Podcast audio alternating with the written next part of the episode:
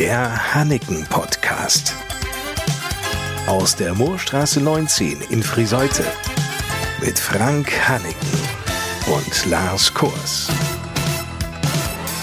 Moin zusammen. Über Hochzeits- und Abendkleider, die Sie hier in der Moorstraße 19 in einer riesigen Auswahl finden können, haben wir ja schon mehrfach gesprochen. Aber zur Hochzeit gehört ja noch viel mehr als das passende Traumkleid oder der entsprechende Anzug, mehr als Accessoires. In dieser Folge geht es nämlich um Hochzeitsbräuche. Zwei, dreimal im Jahr, da fällt ja ein Freitag auf den 13. eines Monats.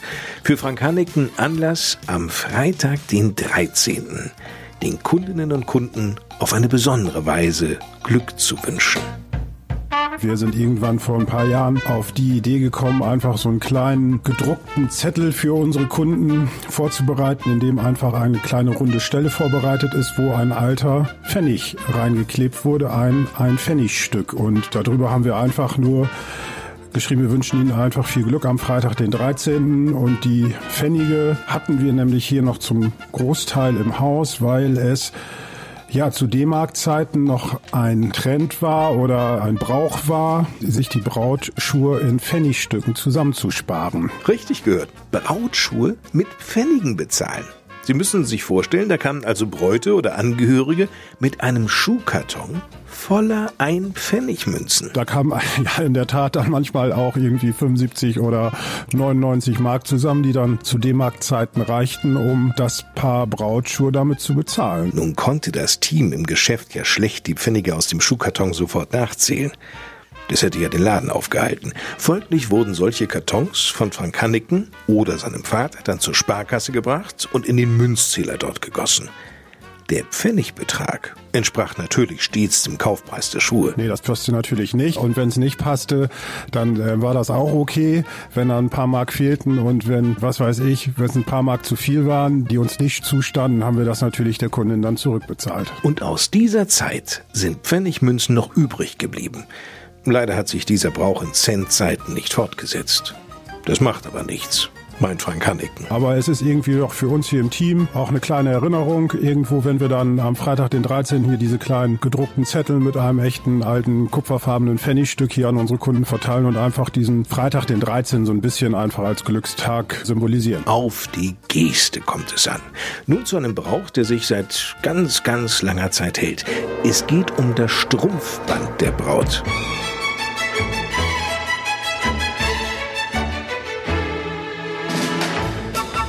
Zugegeben, heutzutage bräuchten Bräute im Grunde keine Strumpfbänder mehr, denn die Strümpfe halten ja auch so. Ein Glückssymbol ist es aber geblieben.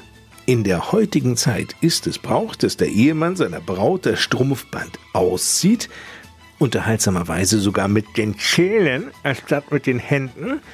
Danach wirft er dann das Strumpfband in die Menge der Junggesellen. Es kommt auch vor, dass das Strumpfband auf der Hochzeitsfeier versteigert wird, um das Taschengeld für die Flitterwochen zu erhöhen. Sie merken, das Strumpfband der Braut genießt immer noch eine ganz große Bedeutung.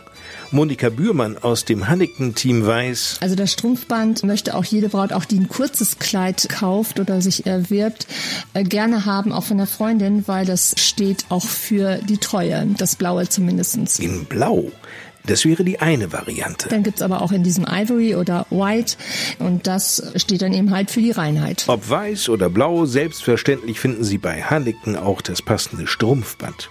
Monika Bührmann steht auf jeden Fall mit Rat und Tat zur Seite. Genauso wichtig ist aber auch ein besonderer Schleier. Also nicht der eigentliche Schleier der Braut, sondern ein etwas kostengünstigeres Modell. Der ist so zwei mal drei Meter.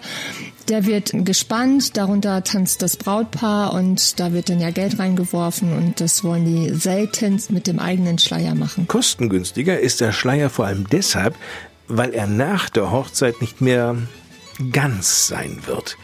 Deswegen heißt er ja auch Zerreißschleier. Genau, der wird so genannt, weil es gibt auch den Brauch, den Schleier zu zerreißen, dass jeder ein Stück von dem Schleier bekommt und das auch Glück bringen soll. Monika Bührmann gibt uns einmal einen Größen- und Preisüberblick. Es kommt drauf an. Sie können in zweimal drei Meter, das sind so 24,95, aber das liegt dann immer daran, wie groß man ihn braucht. Normalerweise reicht das zweimal drei Meter. Zu einem anderen Brauch.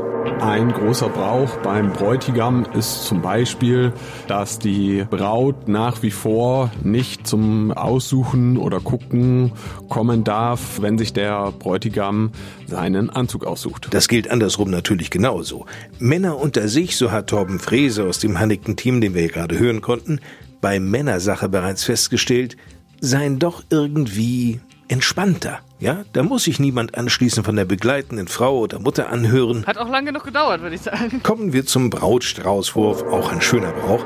Wobei, Brautsträuße gibt es im Hause Hanneken nicht. Aber, so Monika Bührmann, diejenige, die den Brautstrauß fängt, die wird ja sich absehbar auch ein Brautkleid aussuchen wollen. Und wenn diese Frau schon begeistert ist von dem Kleid der Braut, ja, deren Strauß sie fing, dann ist ja klar, wo sie hingeht. Denn sie ist wieder unsere nächste Kundin, die wir wieder begrüßen oder auch gerne hier im Haus wieder sehen würden, weil die freut sich ja genauso über dieses Kleid, was dann diese Braut gekauft hat und das ja auch so weitergibt. Also wir freuen uns dann über jedes Mädel, das einen Brautstrauß fängt. Aber nicht nur Traditionen spielen im Hause Hanneken eine ganz große Rolle, ebenso Tugenden.